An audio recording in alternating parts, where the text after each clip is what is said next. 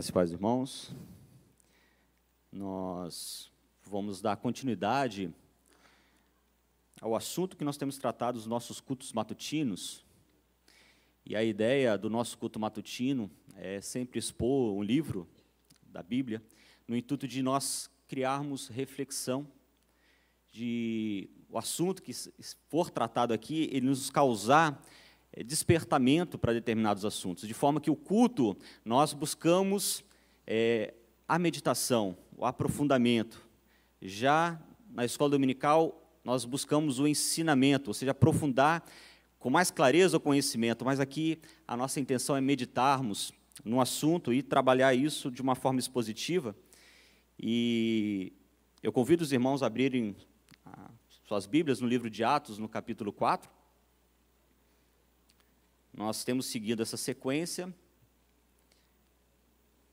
Na vez passada, o pastor Anchieta trouxe a respeito do capítulo 4, a primeira parte, e a intenção aqui é nós trabalharmos agora a segunda parte desse capítulo. Amém?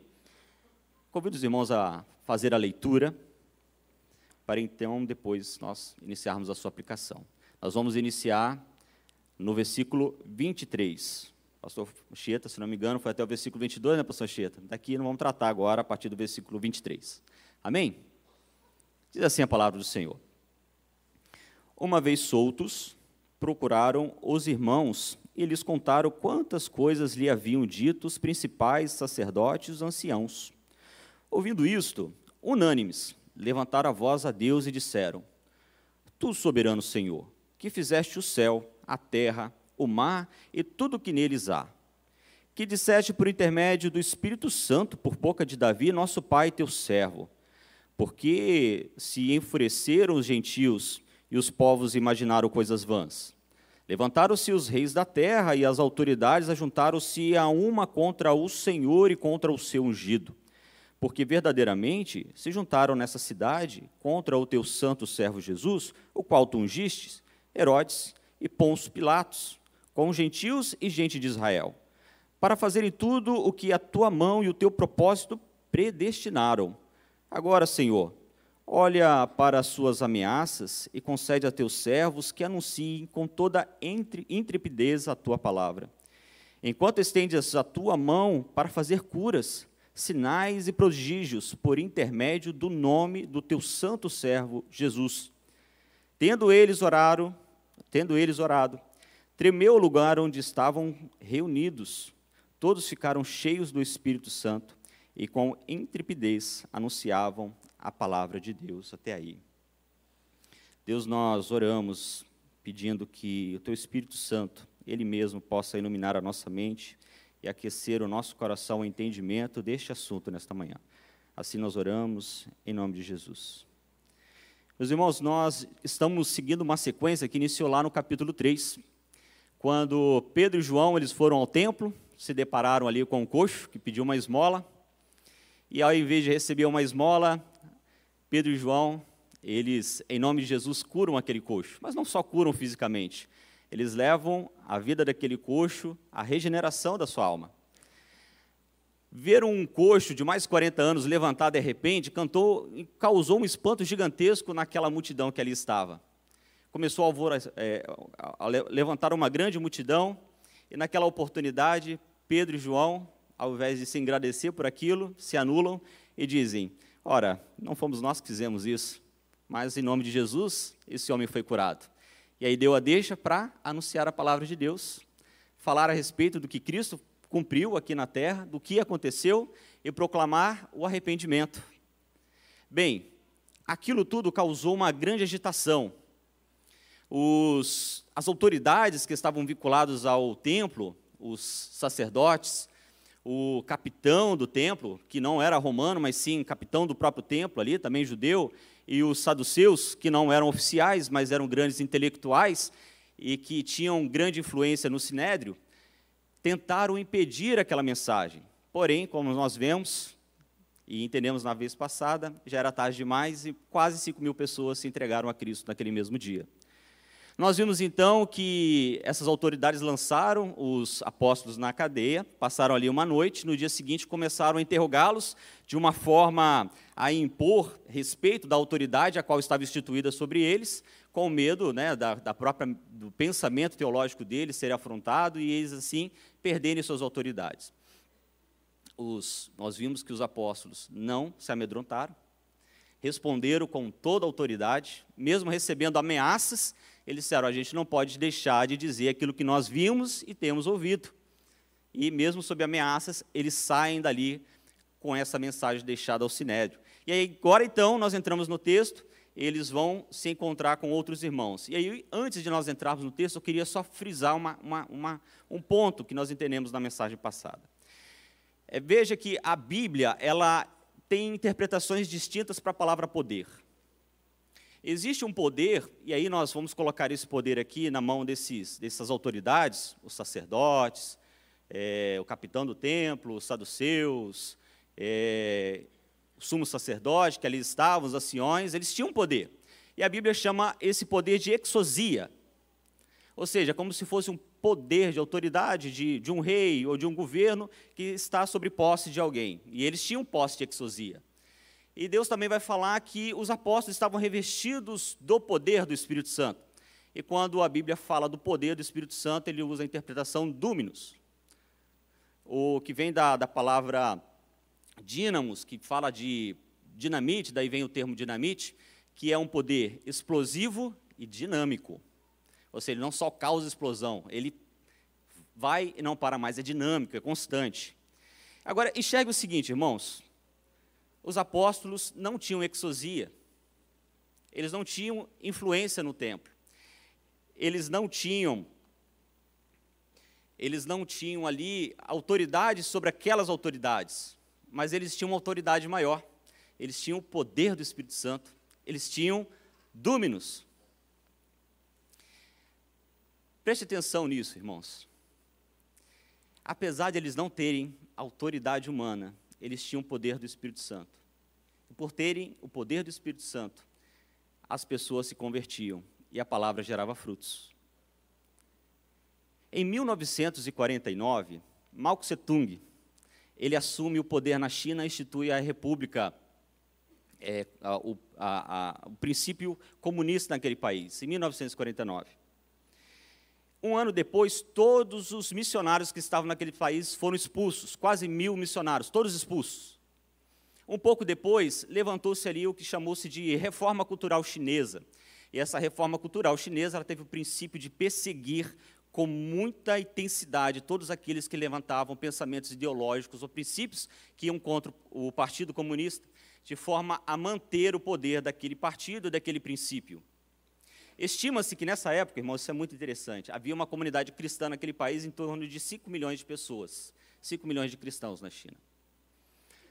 Pouco tempo, um pouco mais de tempo se avançou, Mao Tse Tung saiu do governo, a reforma cultural ela findou, as portas da China abriram-se novamente e se constatou que aquela comunidade de 5 milhões se tornou pouco mais de 20 milhões. Por que, é importante dizer isso daqui? Porque algo, nós precisamos entender algo muito importante, irmãos. Nós não precisamos de exosia para sermos servos de Deus.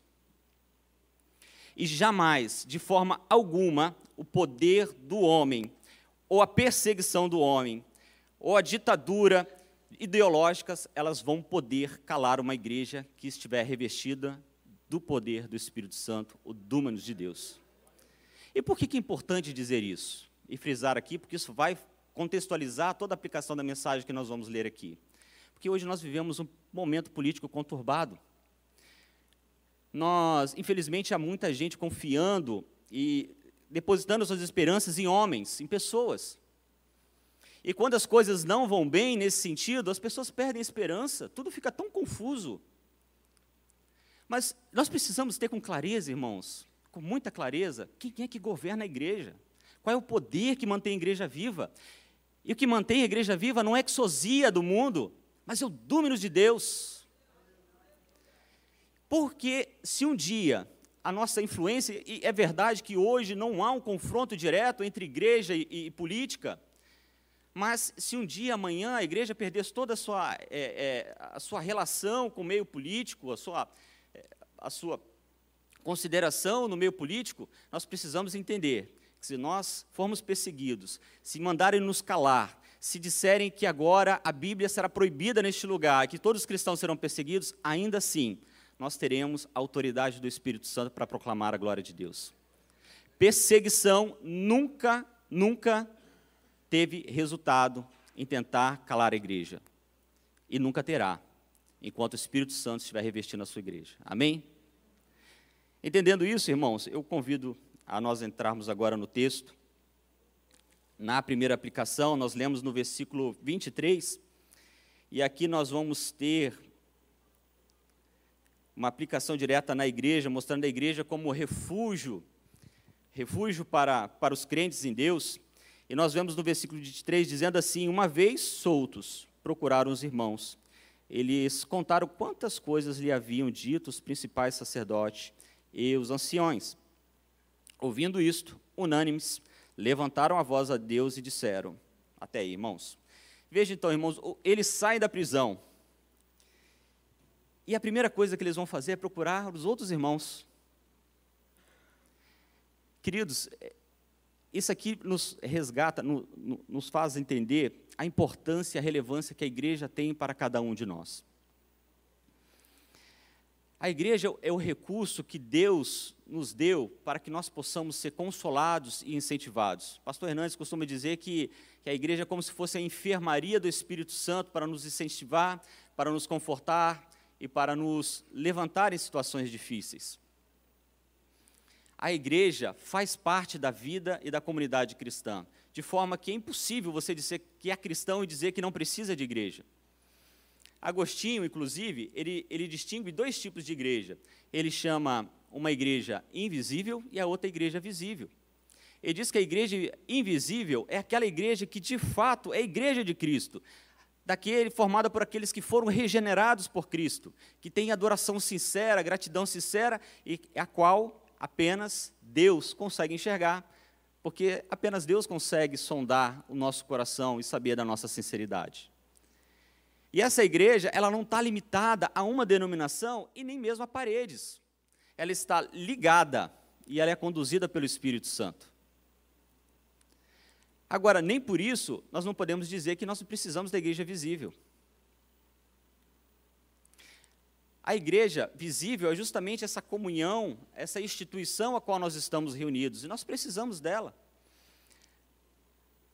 É verdade que, infelizmente, existe um conceito hoje, é, veterotestamentário, que tem trazido as analogias mostrando que é no templo, é neste lugar que é a habitação de Deus, é nesse lugar santo que a presença de Deus está abundando, está enchendo. Isso não é verdade. Isso tem feito pessoas se agarrarem a princípios religiosos, serem religiosas, mas cada vez mais afastadas de Deus. Tem colocado o, a segurança na palavra de homens que se dizem sacerdotes, mas esquecem de reconhecer a graça de Jesus Cristo. Paulo diz lá em 1 Coríntios, no capítulo 12, versículo 12, que nós somos corpo e Jesus é o cabeça dessa igreja. A igreja é corpo de Cristo, Jesus o cabeça. E ainda assim, lá no em 1 Coríntios, capítulo 12, 25 e 27, ele diz assim: Para que não haja divisão no corpo, mas antes tenham os membros igual cuidado uns com os outros. De maneira que, se um membro padece, todos os membros padecem com ele. E se um membro é honrado, todos os membros se regozijam nele. Ora, vós sois o corpo de Cristo e seus membros em particular. Veja então, irmãos, que nós precisamos da igreja. O templo em si, ele não é santo, mas nós precisamos ser. Nós precisamos socorrer aqueles que são necessitados, nós precisamos nos alegrar com aqueles que nos alegram. Nós somos uma grande família. Nós estamos unidos pelo mesmo sangue, é o sangue de Cristo, que ele nos remiu, apesar de não sermos biologicamente ligados, nós somos espiritualmente ligados e precisamos ter essa consciência de que aqui Sim, é um lugar de refúgio. Eu fico muito triste, irmãos, porque hoje, infelizmente, por vários fatores, nós vemos uma sociedade, e é verdade, até mesmo no meio cristão, sempre que nós temos um problema, nós vamos recorrer a especialistas. Eu estou com um problema tal, eu vou no especialista tal. Eu estou com um problema tal, eu vou no especialista tal. Mas esquece da igreja. E nós transformamos a igreja em só um ambiente social que nós vamos no final de semana, ou em determinados, um determinado período específico, para ver os irmãos, ou de repente, às vezes, até para nos vestir bem, para estarmos bem. Mas nós esquecemos que aqui é a enfermaria de Deus também para as nossas dificuldades, as nossas limitações. É aqui que nós sofremos juntos, mas é aqui que nós alegramos juntos também. Por isso, irmãos, nós precisamos valorizar não o templo, mas pessoas. Nós precisamos de Deus, o homem precisa de Deus, mas nós precisamos das pessoas também. Não existe o cristão lobo solitário. Nós precisamos estar em comunhão.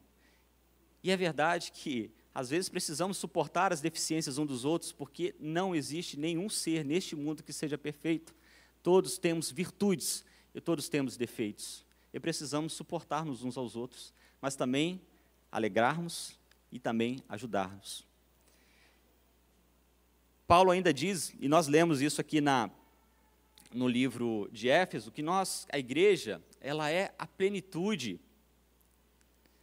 Ou seja, ela é completa, é aqui na igreja que Deus manifesta seu total desejo, a sua, a sua, a sua a, manifesta todo o seu querer, o teu, seu amor, é na igreja, é através da igreja. Nós somos a plenitude do Senhor. Então, irmão, nós precisamos reconhecer de fato o que diz lá em Gálatas capítulo 6, que nós precisamos levar os fardos uns dos outros, precisamos caminhar uns com os outros. Então, a primeira aplicação aqui, irmãos, é que a igreja é o nosso refúgio. A igreja é o presente que Deus nos deu. Quando a família muitas vezes falta, quando amigos faltam, a igreja ela se faz presente. Talvez você tá é descartado por tudo que está lá fora. Mas aqui, uma vez que você entrega a Cristo, você está ligado no corpo divino, um corpo espiritual. Um corpo que foi instituído pelo próprio Senhor Jesus, para que possamos, pudéssemos estar juntos. E assim nós estaremos juntos, meio às dificuldades, mas também em meio às alegrias. Você é corpo de Cristo, você faz parte dessa igreja, e nós somos felizes por termos cada um de vocês aqui fazendo parte dessa igreja bendita. Depois disso, irmãos, eles se uniram, se reuniram e de forma unânime eles começaram a fazer uma oração que começa no versículo 28. E diz assim: Tu, soberano Senhor, que fizeste o céu, a terra, o mar e tudo que neles há, que disseste por intermédio do Espírito Santo, por boca de Davi, nosso pai, teu servo, porque se enfureceram os gentios e os povos imaginaram coisas vãs Levantaram-se os reis da terra e as autoridades ajuntaram-se a uma contra o Senhor, contra o seu ungido. Veja, irmãos, que nós vamos enxergar alguns, alguns, algumas características que mostram que a igreja de Cristo, ela é uma igreja cheia do Espírito Santo. E nós vamos ver algumas características aqui, e uma delas é que eles oravam a Deus. E eles oravam a Deus de, de, com duas características específicas. A primeira, confiando na soberania. Tu, soberano Senhor. Veja que nós servimos um Deus que é grandiosíssimo. Nós costumamos passar por dificuldades e às vezes sofremos, e no meio do sofrimento nós esquecemos de meditar em quem é Deus.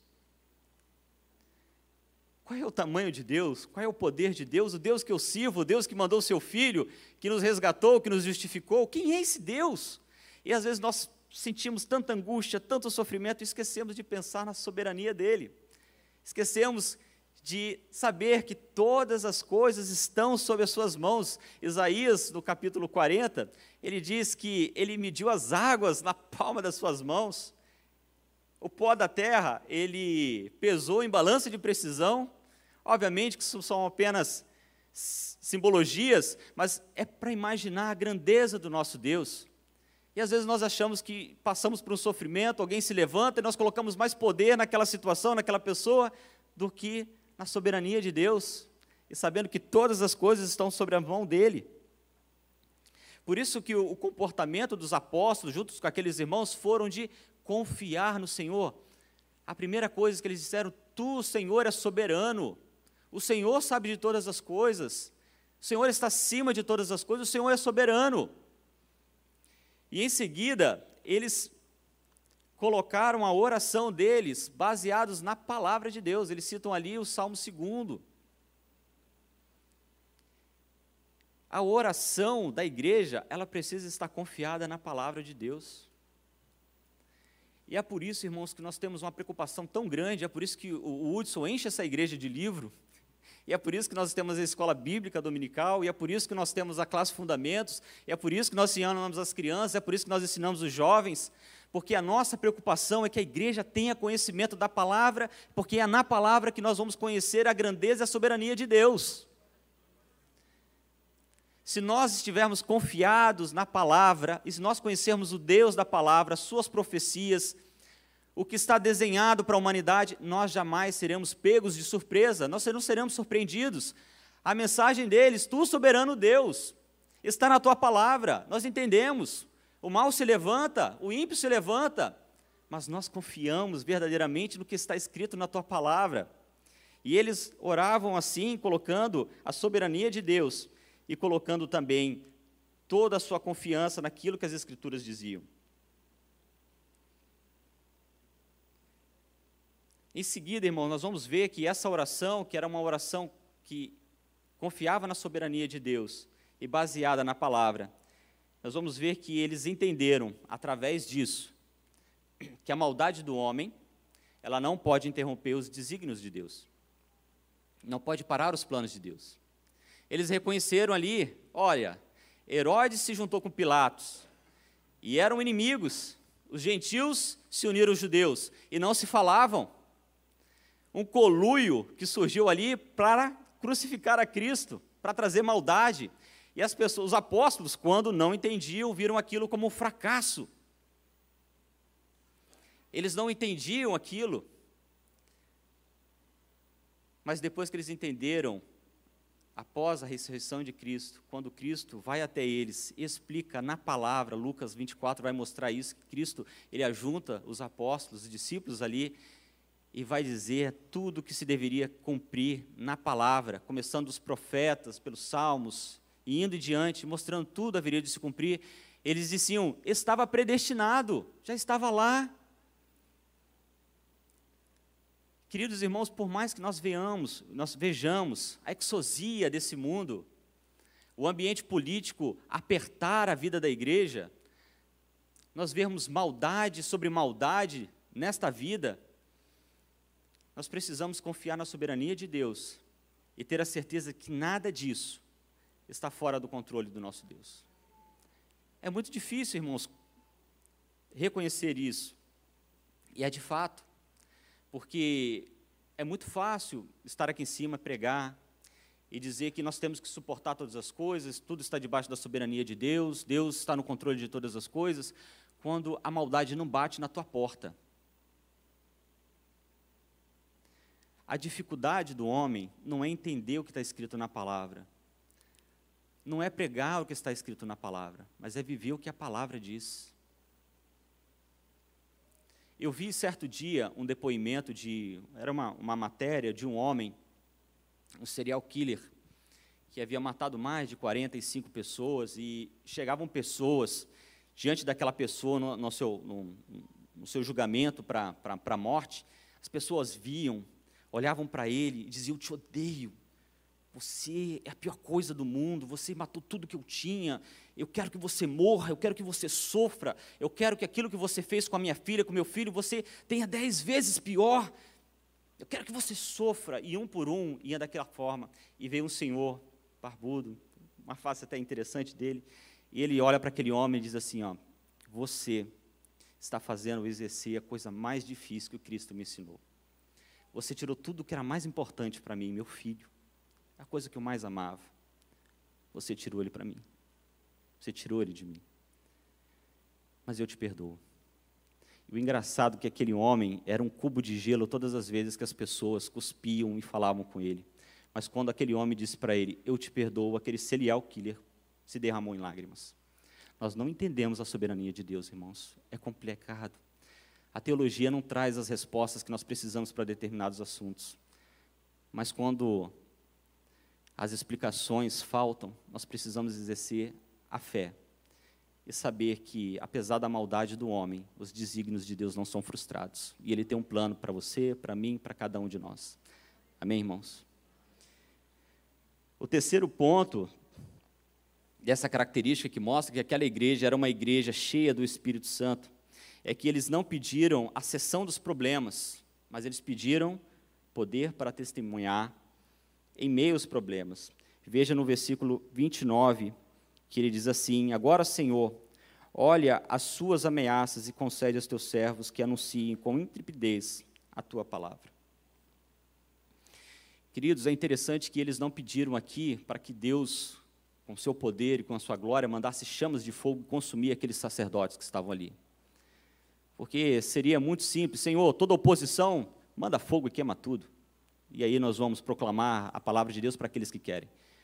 Às vezes não fizeram isso. Eles não pediram para cessar o problema. Eles não pediram para parar a dor, para parar a perseguição. Mas o que eles pediram foi intrepidez.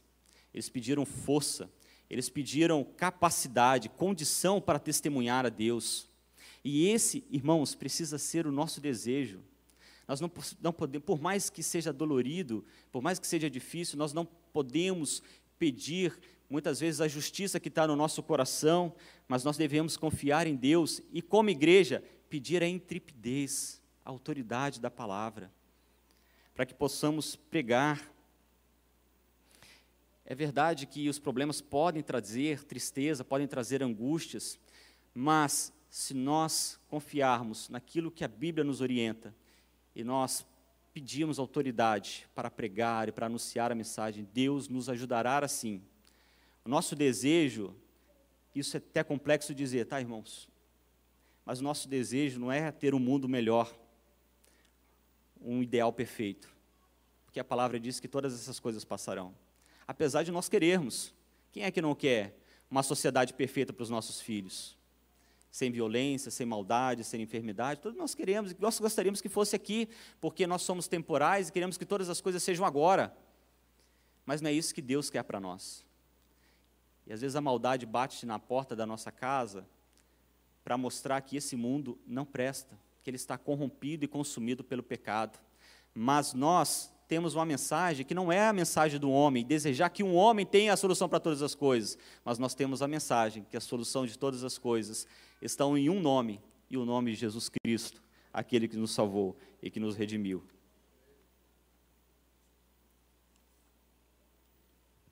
pedir licença, irmão, só para beber um pouquinho de água.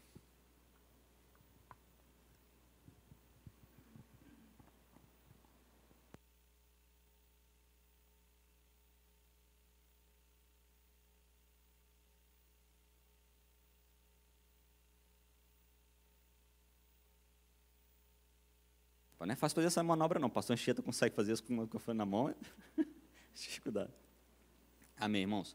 O segundo ponto é o outro ponto dessa mensagem é que mostra que aquela igreja era uma igreja cheia do Espírito Santo, é que eles tiveram uma expectativa milagrosa de Deus em seu meio, em seu meio. Observe o versículo 30. Enquanto estendes a mão para fazer curas, sinais e prodígios por intermédio do nome do teu santo servo Jesus.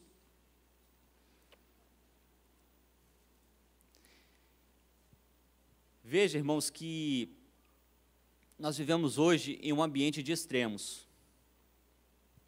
Existe hoje um, um grupo grande que vive de uma intelectualidade bíblica. Querem se aprofundar na, na Bíblia de uma forma é, intensa. Querem buscar tudo que está aqui dentro. Querem aprender. Querem discutir. Querem debater. Mas, infelizmente, eles anulam o poder do Espírito Santo. E da outra forma, nós vemos um outro grupo que quer não o Deus Espírito Santo, mas o poder do Espírito Santo para fazer curas, para fazer sinais, para fazer prodígios, para fazer maravilhas.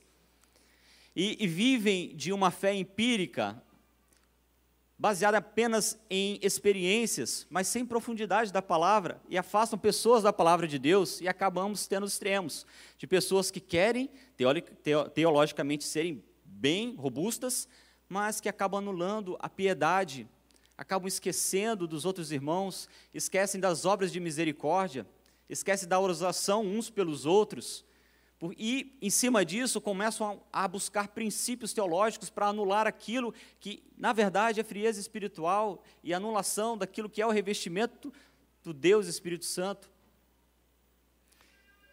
Queridos irmãos, nós não podemos ter na igreja uma mensagem que venha a anular o Espírito Santo e que venha descartar a mensagem, a palavra de Deus, as Santas Escrituras. Nós precisamos ter conhecimento da palavra, nós precisamos ter sim o poder do Espírito Santo, porque é através do Espírito Santo que as pessoas se convertem. Não é a voz do homem, é a ação do Espírito Santo. Mas a voz do homem não pode ser uma voz vazia, sem conhecimento, ela precisa estar baseada na palavra de Deus. Pastor Hernandes costuma dizer que você ter uma mensagem sem ação do Espírito Santo é a mesma coisa que você cortar lenha com o cabo do machado. Ele ainda diz que é mais fácil o leão ser vegetariano do que você conseguir converter uma vida apenas com mensagem sem ação do Espírito.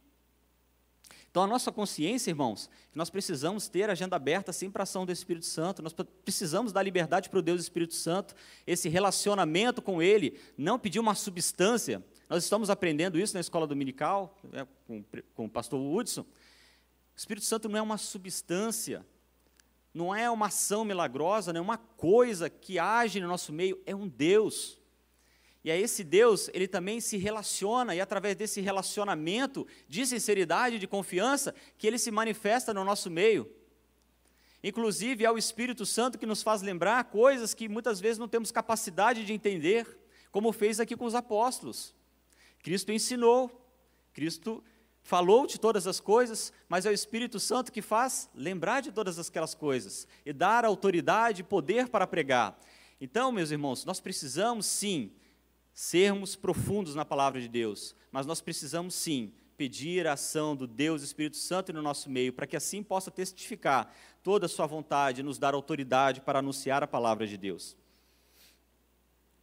E o outro ponto, ponto final, que eu gostaria de trabalhar com os irmãos, é que uma característica grande da igreja é que ela foi revestida do Espírito Santo. Ela não foi cheia novamente, porque ela já havia sido cheia do Espírito Santo, mas ela foi revestida como se fosse uma porção a mais, uma ação a mais do Espírito Santo. E nós vemos isso no versículo 31, que diz assim: Tendo eles orado, tremeu o lugar onde estavam reunidos. Todos ficaram cheios do Espírito Santo e com intrepidez anunciavam a palavra de Deus. Veja, irmãos, que após aquela oração bendita, aquela oração com sinceridade, aquela oração confiando na soberania de Deus, uma oração que estava fundamentada na palavra, uma oração que não pedia vingança, mas pedia a presença do Deus Espírito Santo, que não pedia ali poderes extraordinários para fazer é, sinais físicos apenas, mas que pediam intrepidez, que pediam que o Senhor se manifestasse para realizar maravilhas, sim, mas em nome de Jesus. Após essa oração sincera, eles colocam diante, aí nós vemos ali que a casa, o local onde eles estavam, tremeu. Foi um, um terremoto, algo assim. E veja, irmãos, que isso chama muita atenção. E o fato dessa casa tremer, daquele chão tremer, mostra que Deus, ele reconheceu aquela oração e o Espírito Santo se fez presente na vida daqueles irmãos. Mas não é o fato da casa ter tremido que chama atenção. O fato é que o chão tremeu, mas a fé daquelas pessoas, da igreja, dos apóstolos, ela estava mais firme, mais fundamentada, mais intensa, mais inabalável. O chão tremeu, mas eles não tremeram diante das ameaças que foram postas pela exosia. Eles estavam revestidos do Espírito Santo, e o que, que Deus deu para eles? Poder para anunciar. E eles faziam o quê? Anunciavam a palavra. Eles saíram ali com tanta intensidade, com tanta vontade, que aquela oração que eles fizeram ali, irmãos, reflete hoje aqui neste lugar. Nós somos resultados também daquela oração feita lá. A intenção, irmãos, dessa mensagem, finalizando, é mostrar que nós precisamos ser uma igreja aprofundada na palavra de Deus. Mas nós precisamos ser uma igreja, e nós vamos aprender muito a respeito disso esse mês, durante todo esse período agora de escola dominical, e ainda no livro dos apóstolos, porque é difícil falar de Espírito Santo e não falar sobre o livro Apó, dos, Apó, dos Atos dos Apóstolos. Que se nós não tivermos o revestimento do Espírito Santo, a presença do Deus Espírito Santo, nada faz sentido. Spurgeon, quando ele subia as escadas do púlpito da igreja, o tabernáculo em Londres, ele subia as escadas dizendo: Eu creio no Espírito Santo, eu dependo do Espírito Santo. E eu convido, irmãos, a fazermos essa mesma oração hoje, nesta manhã.